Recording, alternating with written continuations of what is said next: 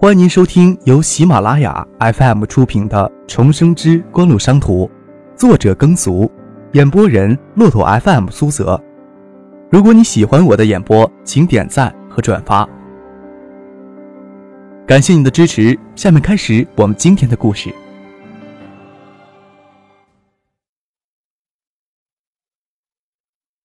第十五集。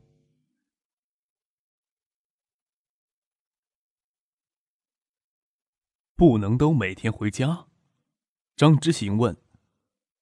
每天早上到车站乘车到一中，来回路上要花费一个半小时，再加上等车的时间，我哪有那么多时间可以浪费呀？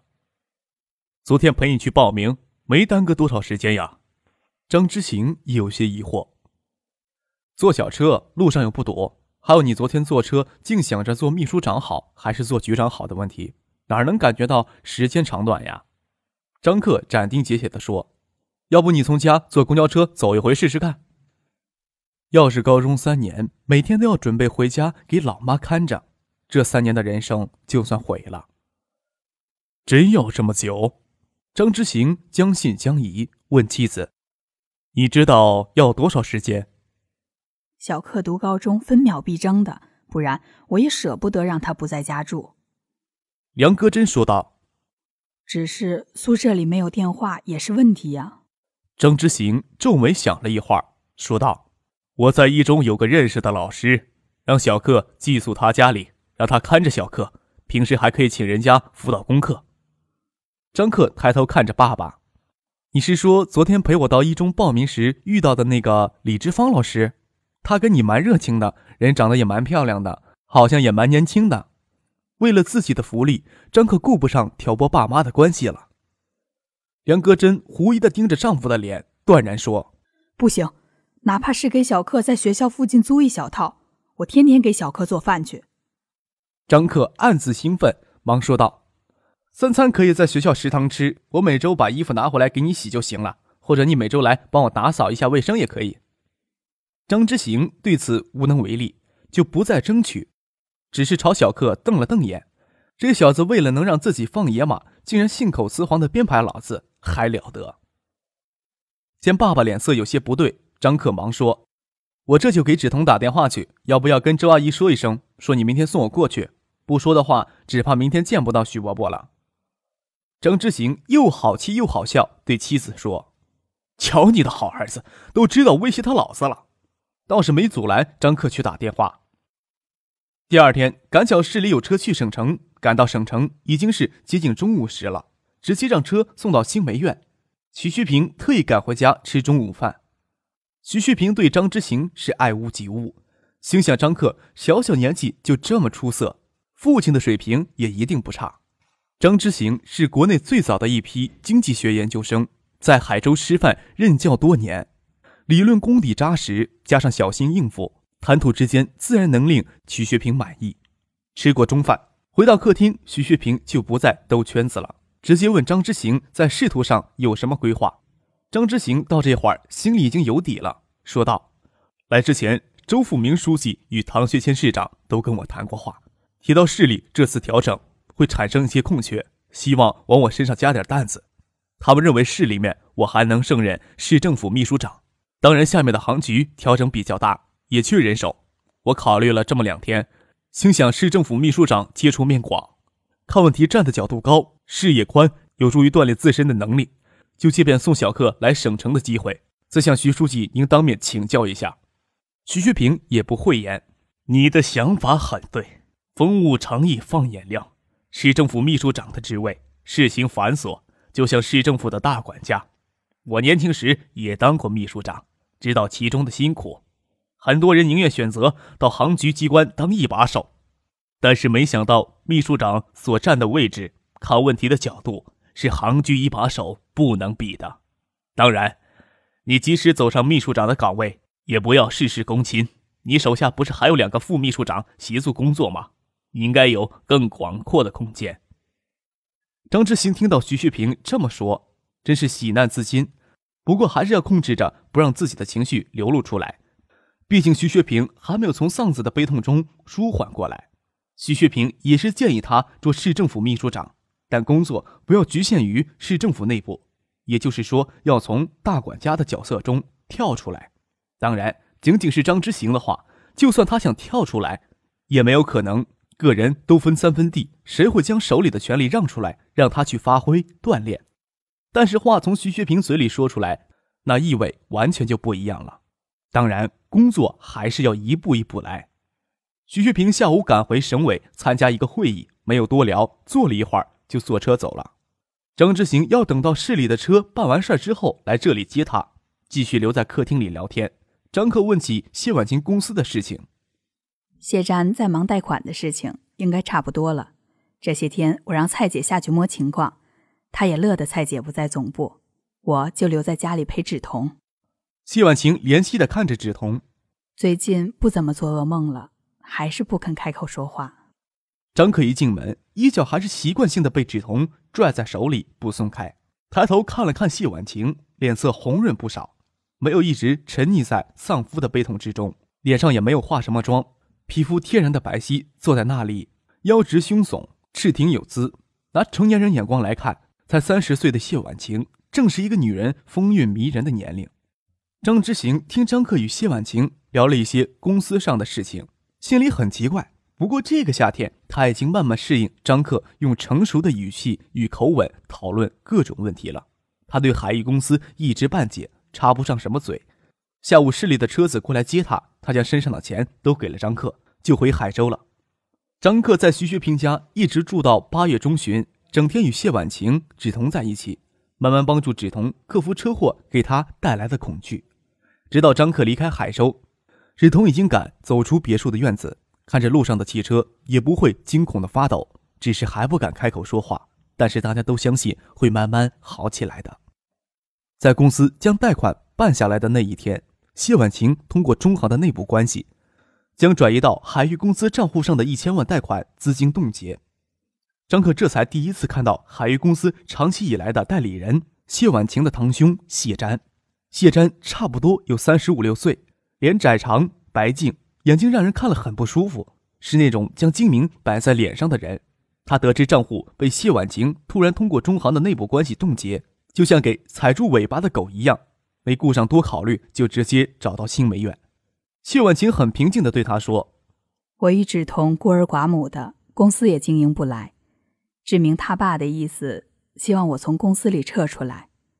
你给公司资产做的评估报告我看过了，虽然有一千二百万的资产，我只要拿出一千万就够了。你可以向中行补交一份贷款用途变更申请，申请中行同意这笔贷出的款子用于购买公司的资产。”我会负责让中行同意你的申请。我要海域公司做什么？谢瞻摊摊手。海域公司是志明辛辛苦苦创立起来的，我要海域公司做什么？谢婉晴说道。志明他爸调来东海当上政法委书记，按照中央的要求，志明已经将公司交给你了。股份虽然在我名下，这三年来也没有一分钱的红利。我觉得公司跟我与志明都没有任何瓜葛，倒听说你刚刚买了一辆奔驰车，我觉得还是将公司卖给你算了。谢瞻站在那里有些发愣，他没有想到，在徐志明发生车祸死后才刚刚接手的堂妹子是这么厉害的一个角色，原来一点都没有看出来。脸一沉，也不客气的说道：“就算你将公司卖掉，也没有强卖给别人的道理。”我哪有强卖？谢婉晴故作无辜的说：“要是强卖，我就直接将款子划出来，都懒得跟你打招呼。”徐学平是省政法委书记，通过中行内部关系，直接将一千万的款子从公司账户上划出去，也不是办不到。谢瞻见谢婉晴不像是开玩笑，苦笑道：“就算妹子想从公司里撤出来，这公司也值不了那么多钱。你不要看资产评估做得漂亮。”那只是为了方便从银行搞来贷款，贷款的事儿不是你决定的吗？谢瞻愕然的看着谢婉晴，所有贷款文件中没有一份谢婉晴的签字。他当初还得意洋洋的将谢婉晴架空，大权在握，独自搞贷款看起来像是一个圈套。这么一想，他倒是冷静下来了，看了看旁边的芷彤与张克，眉毛微微的皱了皱。婉晴，你究竟想得到什么？以你的能力。要将账上的一千万全部划走，不会太困难。公司一定会因此垮掉，一屁股烂账全会推到银行的头上，这不像你会做的事。张克见谢山这人很快就能理清形势，还真是不简单呢。他牵着志同的手坐在一旁，冷眼旁观他们的交锋。一千万的款子不可能说没就没，银行也要找个替死鬼才交代过去。你说我会不会引火烧身？谢婉晴摆明什么手段都会用上的姿态，确实不好应对。谢瞻脸色铁青：“你是想让我离开公司吧？这三年来，你从公司捞出多少都要吐出来。”张克事先与谢婉晴讨论，让谢瞻将钱全部主动吐出来，没有可能性，除非走法律途径。但是，一走法律途径，难免会有对徐旭平不利的流言传出。只能将谢瞻赶出海域公司，当然谈判的一开始却不能将底牌亮出来。张克心想，谢瞻这几年从海域公司捞了不少，虽然会恋债不舍，但是面对牢狱之灾的危险，他也不会死守在海域不走的。或许他正想着离开海域，拿捞来的钱大展手脚呢。张克没有等看到谢婉晴将公司夺回来，就回到了海州。您正在收听的是由喜马拉雅 FM 出品的《重生之官路商途》。到家后，在电话听周淑慧抱怨谢婉晴忙着公司的事情，没有时间照看芷彤，就晓得结果不会太坏。丁向山案以及新丰集团国有资产流失案还在审理中。张克在徐学平面前借讨论案情的机会，帮许思说了些话。又无法将意思说透，能不能帮到许思，心里没有底。好在许思父母将二十七万巨款及时上交专案组，还从江明成的住处搜集到许思当时写下的借条。说来好笑，江明成保留这些借据，是当成丁向山的把柄拿在手里，因为丁向山事后让他将借条不要当回事撕掉。其他的事儿对许思影响甚微，主要还是捏造证据诬陷唐学谦一事。张克已经尽可能去影响专案组的判断。但最终，专案组认定这一情节是受到胁迫，还是有合谋的成分，只能听天由命。再有两天就要参加市一中的新生军训，要先把租房子的事情给定下来。这一天也是原政府秘书长张小建随周富明进市委担任市委秘书长，张之行正式接替张小建担任市政府秘书长。两者虽然都是正处级职务，但市委秘书长是常委成员之一，也就是进入市领导的行列。这消息传得快。在张之行自己还在犹豫的时候，外面就推测他会当市政府秘书长了。张克住校外的事情，张之行提前跟一中校长王彦兵打过招呼，还拜托他找一下房子。等张克与妈妈梁戈珍赶到一中，王彦斌已经选好了好几套房子，等他们确认，都是在一中东面最好的小区富贵园里面。很多到小孩高三陪读的父母都喜欢在这个小区里租房子。杨戈珍属于一套单室户。装修很不错，设施很齐全，有些像日后流行的单身公寓的味道。张克也很满意，租金每个月只需要八十元。张克对于九四年房租这种日常细节不是很清楚，但也觉得太便宜了。后来知道九四年在学校租老师家一间车库也要八十元，多半是王彦斌送的人情。很快就决定租下这间房。梁戈真只额外要求将房间里的电视机、录像机搬走，张克差点要雷熏顿足。九四年虽然有电脑，但张克绝对没有去碰九四年电脑的欲望，也就指望能重温一下港片。九四年国内第一次进口好莱坞大片，国外片源严足匮乏，最多能看到的是港片。九四年香港电影业黄金十年的末期了，没想到这个愿望也暂时的破灭了，因为租的房子里面什么都齐全，除了衣服，没有额外要准备的东西。下午很早就回到家，看到唐伯、张志威站在门口。张克抱拳站在楼梯上，侧脸看妈妈梁戈真的脸色已经阴了。弟妹跟小克去哪里了？我在这里站了半天了。梁戈真毫不客气地说：“小克回来时怎么忘记买菜了？陪妈妈去菜市场买菜去。”梁戈真扭头就下了楼，连自己家都不想进了。张克看着唐博脸上僵硬的笑容，也跟着下了楼。妹子，妹子，张之行跟着下楼。人家孩子上高中都要请客吃饭。小克考这么好的成绩，上这么好的学校，是不是也要请一下？我跟知飞商量过，这顿酒席，我们两个当叔叔的帮小克办。妹子跟知行选一家饭店，让知行安排车，把你家、我家的亲戚都请过来，祝小克有个远大的前程。唐伯来之前已经做通小叔的工作，张克犹豫了一下，就唐伯这德行，宁可一辈子不理睬，但是不能驳小叔的面子。小叔毕竟跟唐伯是亲兄弟，他也希望两家能够化解矛盾。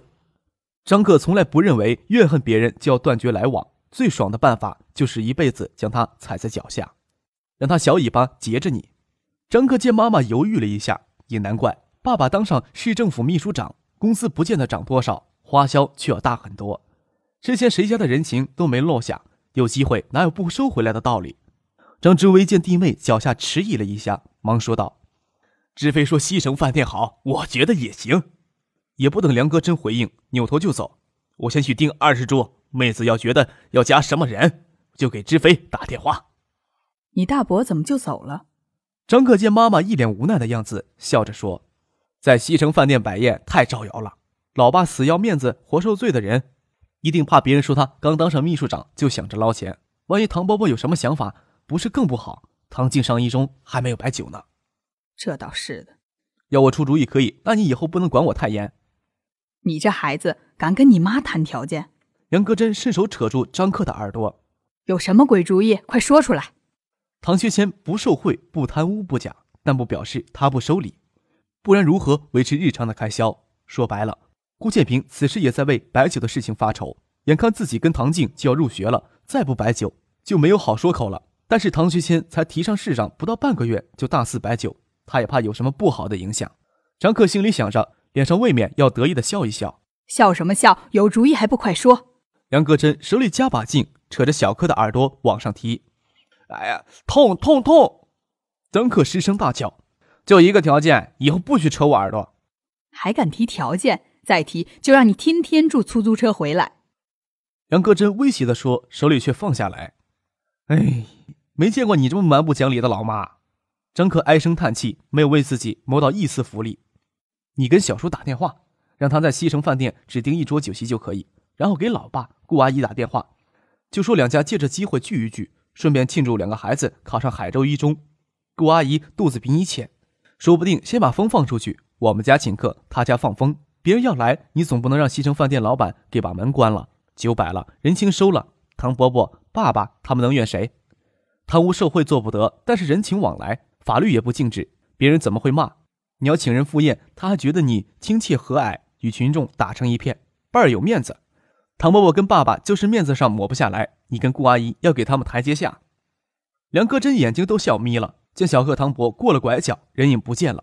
转身拉着小克上了楼，先给小克小叔张之飞挂了电话，就说亲戚今天暂时不请，打算在西城饭店摆一桌，请唐市长一家聚一聚，也算为小克与唐静考上海州一中庆祝。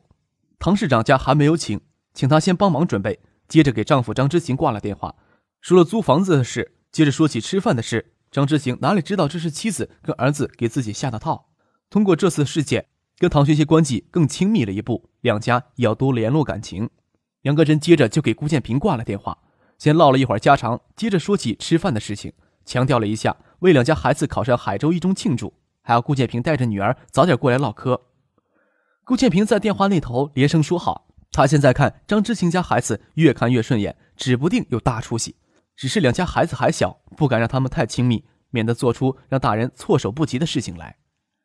在家里熬到四点钟，张克随妈妈下楼去。在小区里遇到综合处丁爱明的爱人问：“梁姐，今天给小柯庆祝考上海州一中啊？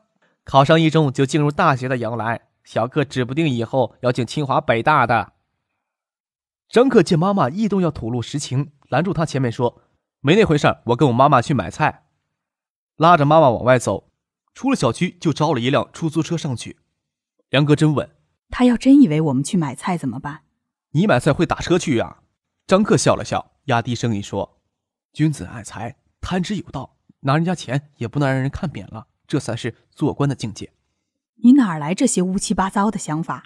梁戈真奇怪的问。“你比你爸适合做官。”张克拍拍脑袋说道：“老爸仕途十年的血泪教训都在我脑子里，我当然比他灵光。”去去，什么血泪教训？梁戈真咯咯一笑，不让儿子胡说八道。他哪里能想到，张克可是一本正经的说这事儿。坐车到离一中很近的西城饭店，杨戈真指着表，这才二十分钟，你怎么胡说八道？要来回要一个半小时？早上坐公交的时候没有发觉，这时候却对起时间来。张可看见小叔张之飞在门口张望，没理会妈妈的质问，忙下了车过去。张梅怎么没来？你家请唐学谦家吃饭，小梅怎么能来？张克微微一笑，也不跟小叔陆地，跟着进了大厅，见唐伯、张之威在里面。大伯怎么在这里？杨克真从后面赶过来，他指望张克、唐伯、张之威赴酒席前咳嗽了一下，不让小克瞎说。既然能过来，就不会轻易的被赶走。张克毫不客气地说。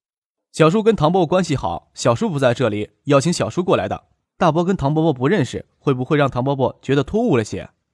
张之飞在旁边也插不上话，他现在可不觉得张克还是十六岁的孩子，他能当众人掀老大的桌子，这会儿给的脸色还算是轻的。张志伟没有想到会给一个半大的孩子难为成这样，满脸的尴尬，脸上堆着笑说：“哎呀，大伯就是过来看一下能不能帮上忙。到饭时，大伯还有事儿要办。”梁戈真这才看见儿子的厉害，心里都快替他唐伯可怜了。但是想想七月回老家参加葬礼时的情形，就心平气顺了。招呼他小叔问准备的情况。要说在葬礼上受的气早就该消了，但是对张克来说，难消的是人生独当前长达数十年积累的怨气。